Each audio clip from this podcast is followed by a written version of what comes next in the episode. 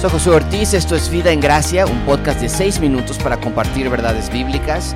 Estamos en la temporada abril y mayo y hoy nos toca hablar de temas familiares. El tema de esta semana es cinco consejos para padres y madres. Así que comencemos.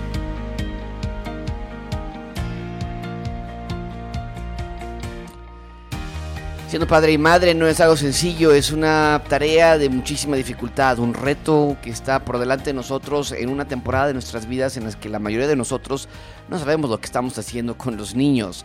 Cuando tenemos ciertas edades, somos jóvenes y llegan niños a nuestra casa, pensamos que el tratar a los niños, pensamos que el ser papás requiere simplemente darles de comer, que aprendan a caminar, protegerlos de cualquier mal, que no les falte nada.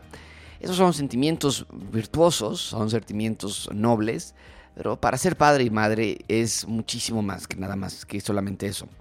No, no podemos ver nada más por su bien físico, sino tenemos que ver por, su, ver por su bien emocional y específicamente por su bien espiritual. Así que déjame darte cinco consejos para padres y madres. Número uno, y esto incluye a cualquier clase de padre y madre, niños pequeñitos o incluso ya niños grandes eh, eh, de 8 o 10 años e incluso adolescentes. Así que déjame darte estos consejos y que sea de bendición para ti. Número uno, sé íntegro.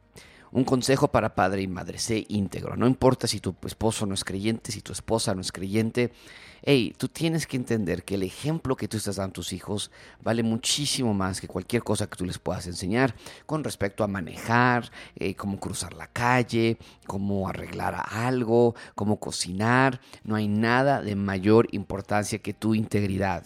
Que ellos vean que amas al Señor Jesucristo con tu boca y que también lo expresas en tu vida. Que vean que como eres afuera, también eres adentro. Si afuera eres un pan dulce y todo el mundo te ama y eres súper paciente, pero en la casa te, les gritas, te enojas con ellos, los insultas, eh, pierdes el control, hay una falta de integridad que va a ser una gran causante de dolor en la vida de tus hijos y un factor traumático para ellos por muchos años en un futuro. Se íntegro. Número dos, eh, predica el Evangelio a tus hijos. Y vamos a tener una, un podcast más adelante en cómo predicar el Evangelio a los hijos. Pero déjame adelantarte que necesitas predicar el Evangelio a tus hijos, necesitas tomar tiempo durante tu semana en hablarles del Evangelio, no nada más en un aspecto formal, es decir, en un tiempo que tú hayas determinado durante la semana y que saquen su Biblia y vamos a leer tal salmo, sino que al transcurso, en el transcurso del día, cuando van en el carro, en la oración de alimentos, cuando están comiendo, a punto de dormir, exprésales la importancia del Evangelio, háblales acerca del Evangelio a tus hijos. Número tres, no te enfoques en su conducta, enfócate en su corazón. Esto es un gran problema.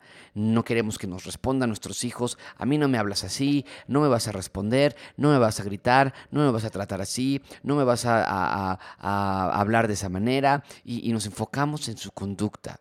Quiero que saques buenas calificaciones, quiero que hables con, habla fuerte cuando te hablan las personas, no saluda a todos cuando entras a algún lugar, y nos enfocamos en su conducta y olvidamos que del corazón, dice el Señor Jesucristo, nacen todos los malos pensamientos.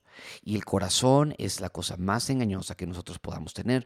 Así que lo que estamos haciendo es, es eh, cultivar un monstruo dentro del, cuerpo de nuestros hijos, porque estamos pidiendo que actúen bien me llegas a tal hora después de la escuela, quiero que me enseñes todo lo que estás haciendo, quiero que me enseñes tu teléfono, quiero y estamos ubicándonos nada más en la parte exterior y no estamos viendo su corazón. Mucho cuidado con eso. Busca su corazón, busca su amistad, busca entrar a la parte íntima de tu hijo, en su la parte más profunda de su alma y que tú puedas realmente influir en esa área. Número cuatro, pasa tiempo de calidad con ellos. Pasa tiempo de calidad con tus hijos. Eh, no, ir al cine no es un tiempo de calidad. Salir a, a, algún lugar con, tus, tus, tíos, con tus primos, con familias, con los abuelos. No es tiempo de calidad porque cada quien se pierde por su lado. Tiempo de calidad es uno a uno o bien tiempo familiar, juntos solamente, donde puedan platicar, sentarse en algún parque, hacer un picnic juntos, hablar, conversar, salir con tu hija, salir con tu hijo a tomar un helado, a platicar de cosas triviales o de cosas importantes. es, es importante que ustedes desarrollen esa clase de relación con sus hijos. Pasa tiempo de calidad con ellos. No digas, ya vimos tres películas juntos, wow, fue un buen tiempo estar con familia. No, no, no, no, porque no estás hablando, no estás desarrollando esa clase de relación con tus hijos. Y número cinco, no te enfoques en los logros académicos, enfócate en los logros espirituales. Es decir, no nada más estés pensando que el legado que tus hijos necesitan en la escuela y queremos que saques buenas calificaciones y te queremos mandar a esta universidad y te queremos mandar a este lugar. No, enfócate en su espiritual. ¿Qué está pasando en su vida interna con Dios? Busca que tenga una relación con Dios. Busca que ame a Dios de todo corazón. Busca que sea salvo. Cinco consejos para padres y madres. Espero que haya sido de bendición.